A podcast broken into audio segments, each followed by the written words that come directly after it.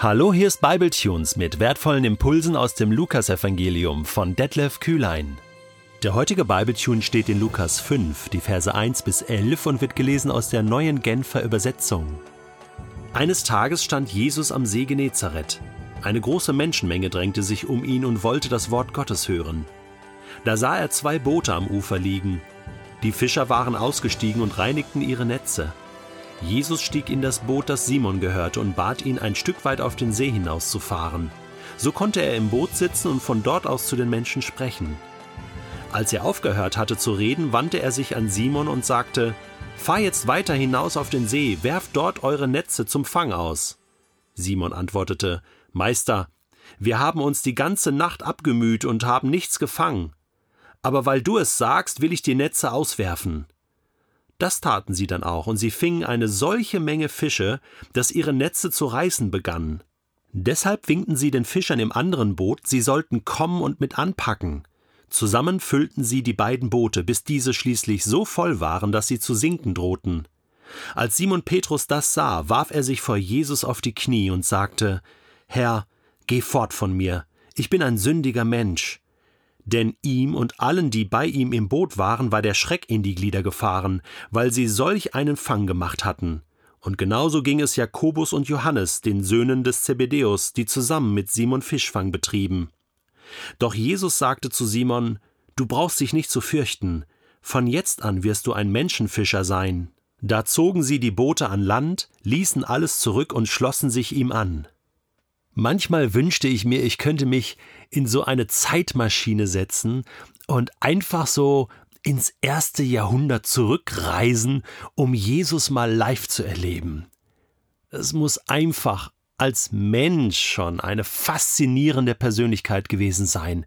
Wir lesen immer wieder, dass große Menschenmengen ihn gesucht haben, ihn aufgesucht haben, äh, in seiner Nähe sein wollten. Was ging da für eine Ausstrahlung von ihm aus, eine Faszination, wie ein Magnet hat er die Menschen angezogen. Nicht nur deshalb, weil er ja Gutes getan hat, weil er ihre Krankheiten geheilt hat, sondern weil er einfach einfach so ein genialer Typ war, oder? Ich meine, klar, ich rede mit Jesus, ich bete, ich, ich ähm, spüre so die Beziehung zu ihm. Ja, aber verstehst du, jemanden live zu erleben, so wie Johannes, der dann auch in Anfang der Offenbarung Jesus nochmal begegnet als den Auferstandenen, wow, und er fällt um wie ein Toter, weil einfach Jesus so stark ist, so gewaltig ist, so ein, ein, ein Sohn Gottes ist.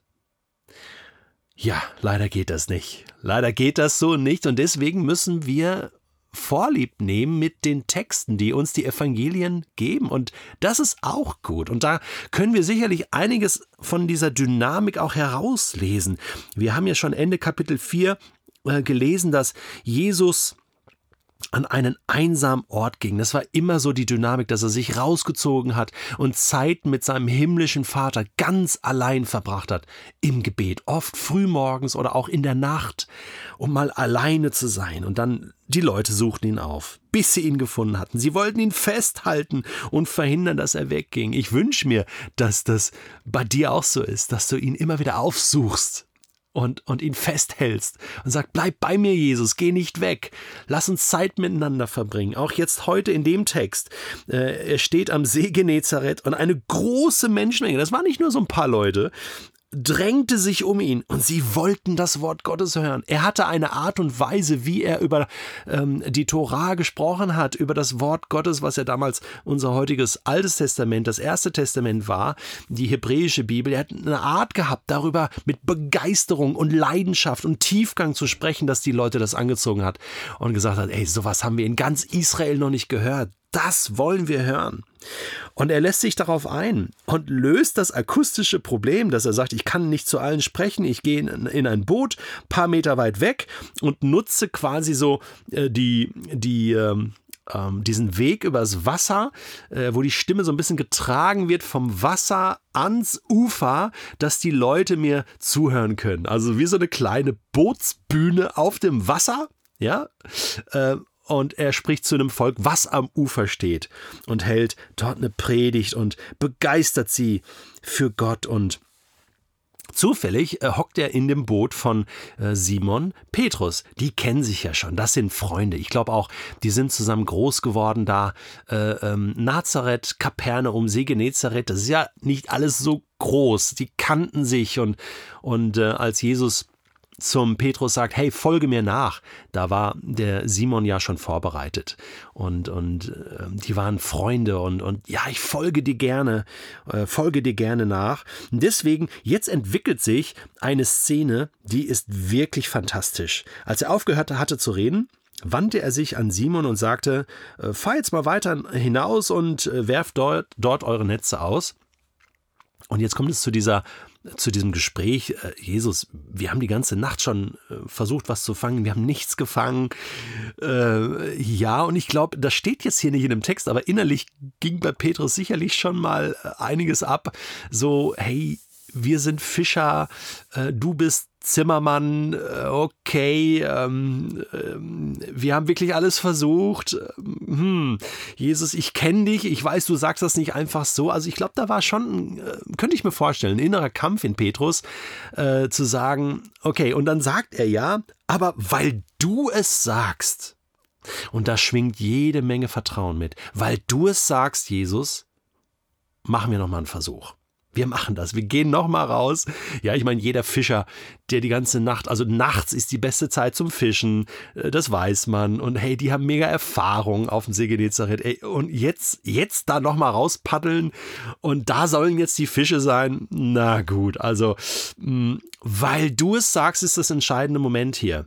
Äh, dieses Momentum auf dein Wort weil du es sagst. Und das ist für mich so, so wichtig. Gott, weil du es sagst, auf dein Wort. Es macht für mich, manches macht für mich keinen Sinn, was du sagst. Aber weil du es sagst, mache ich's, weil ich vertraue dir.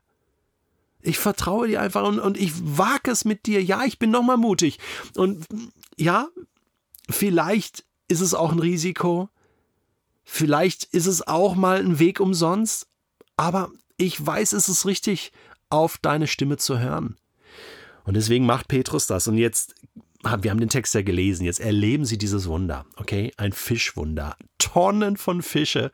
Die Schiffe gehen fast unter. Ein absolutes Wunder. Und jetzt passiert was Interessantes. Petrus hält das fast nicht aus. Er kommt zu Jesus, wirft sie auf die Knie und sagt, und oh, das ist interessant, Jesus, geh weg von mir. Ich bin ein sündiger Mensch. Der hat jetzt gespürt, hier ist die Gegenwart Gottes. Und er war so geprägt zu sagen, ich darf hier gar nicht sein, hier passiert Gegenwart Gottes, ich, ich bin ja ein fehlerhafter Mensch. Ja gut, das sind alle Menschen. Äh, und Jesus ist jetzt da und, und irgendwie hat Petrus gespürt, ich, ich bin nicht genug. Ich bin nicht perfekt. Ich, ich, Jesus, geh weg von mir, das ist zu viel für mich. Ich darf hier, hier nicht so nah dran sein. Und ähm, er hatte hier so dieses Gottesbild natürlich geprägt auch vom Tempel, Gottesdienst, hey, da dürfen nur die Priester rein und da gibt es gewisse Bereiche, da darf er doch als normaler Mensch nicht rein. Und jetzt ist Jesus da mitten unter den Menschen, Sohn Gottes zum Anfassen und das Du merkst richtig, Petrus checkt das noch nicht. Er braucht noch eine gewisse Zeit. Er ist noch ganz am Anfang hier. Jesus sagt dann zu ihm, hey, du musst dich nicht fürchten. Ich will aus dir einen Menschenfischer machen. Äh, wir, wir, wir gehen jetzt einen Weg zusammen, Petrus. Hab keine Angst. Äh, bleib bei mir, lauf nicht weg. Und ich glaube, Petrus musste das jetzt ein paar Jahre lang lernen, dass er mit seiner Fehlerhaftigkeit willkommen im Team von Jesus ist, oder? So wie du und ich auch. Weißt du, mir macht das Mut. Ich kann mich so hineinversetzen in den Petrus, der sagt, Jesus, oh, du kannst du mal kurz mein Zimmer verlassen. Ich bin so fehlerhaft. Oh Mann, ich, ich, ich kann gar nicht Teil deines Teams sein oder im Moment geht es mir überhaupt nicht gut und ich verstehe das alles nicht und jetzt habe ich schon wieder einen Fehler gemacht. Jesus, ich glaube, du verwirfst mich jetzt wieder und schmeißt mich raus. Nein. Petrus hat jahrelang jetzt erlebt, wie Jesus mit fehlerhaften Menschen umgeht, dass er vergibt, dass er barmherzig ist, der barmherzige Gott, der uns im Alten Testament schon vorgestellt wird, und er nimmt die Menschen mit hinein, und Petrus sieht das. Und deswegen, lange Rede, kurzer Sinn, brauchen wir Zeit, Jesus kennenzulernen. Deswegen brauchen wir die, die, die Beziehung zu ihm immer wieder das Unterwegssein mit ihm, bis dahin, dass unser Gottesbild komplett verändert wird. Und wenn du dann, und das ist eine kleine Aufgabe für dich, wenn du Lust hast, äh, lies mal Johannes Kapitel 21 ab Vers 1. Da hast du eine ganz ähnliche Szene. Und zwar wieder am See Genezareth. Wieder ist Petrus dabei und Johannes und so. Und Jesus steht am Ufer als der Auferstandene. Und sie haben wieder die ganze Nacht nichts gefangen. Und Jesus ruft ihnen zu, werft eure Netze auf der anderen Seite aus. Und dann kommt es zu einer Reaktion von Petrus. Nachdem er ihn verraten hatte, trifft er Jesus jetzt hier wieder. Und was er dann tut, ist phänomenal.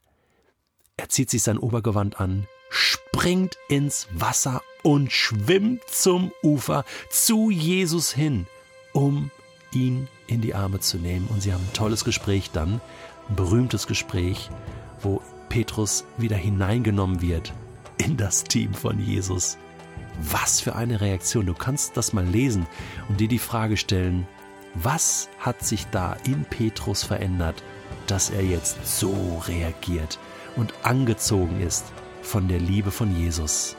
Das wünsche ich dir, dass du immer angezogen bist von Jesus.